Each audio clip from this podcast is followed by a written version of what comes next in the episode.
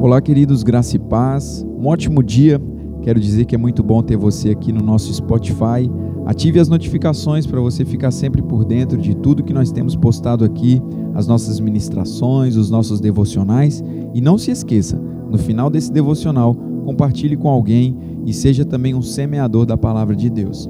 Eu quero deixar hoje no nosso devocional 2 Coríntios capítulo 1, verso 20, e diz assim: "Pois todas as promessas de Deus foram cumpridas em Cristo com um retumbante sim, e por meio de Cristo, o nosso amém, que significa sim, ascende a Deus para a sua glória."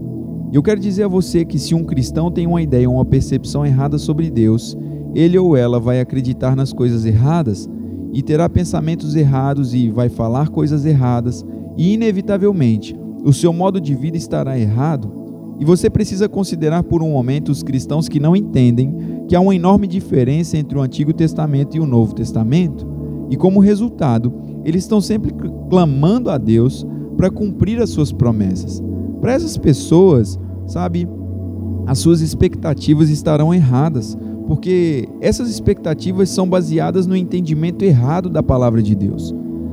Olha o que diz: apegar-se às promessas de Deus ou esperar que Ele cumpra as promessas é um esforço inútil, é um erro. Isso porque todas as promessas de Deus foram cumpridas em Cristo.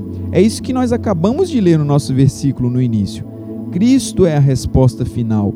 Cristo significa que todas as promessas de Deus foram cumpridas. Em Cristo nós temos todas as coisas.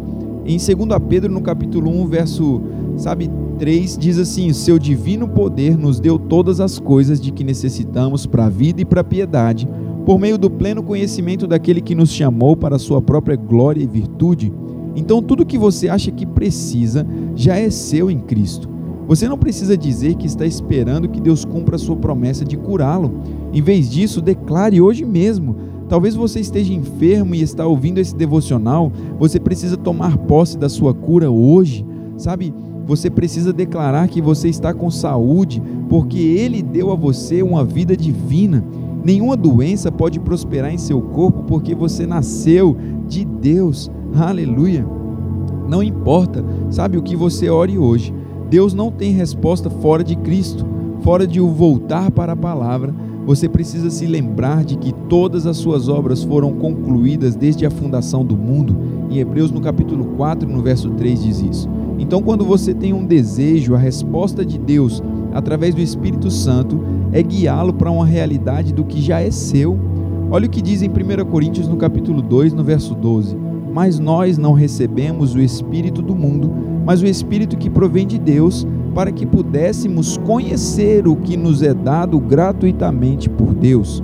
E o verso 13 vai dizer assim, sabe que diz assim, olha só, fale-os, chame-os à existência os quais também falamos. Então eu quero dizer para você, você já tem tudo o que você precisa para ter uma vida abençoada nessa terra.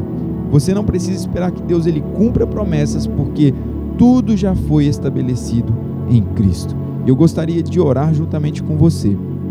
Pai, nós te agradecemos pela bênção da redenção, Pai.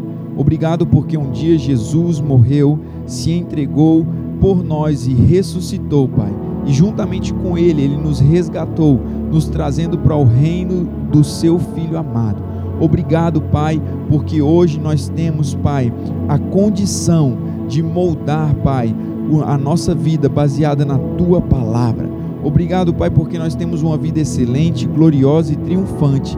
Nós desfrutamos de tudo que a morte, o sepultamento e ressurreição de Jesus disponibilizou para nós. Em o nome de Jesus. Amém. Que você venha ter um dia abençoado na prática da palavra. Nos vemos em breve. Um grande abraço. Tchau, tchau.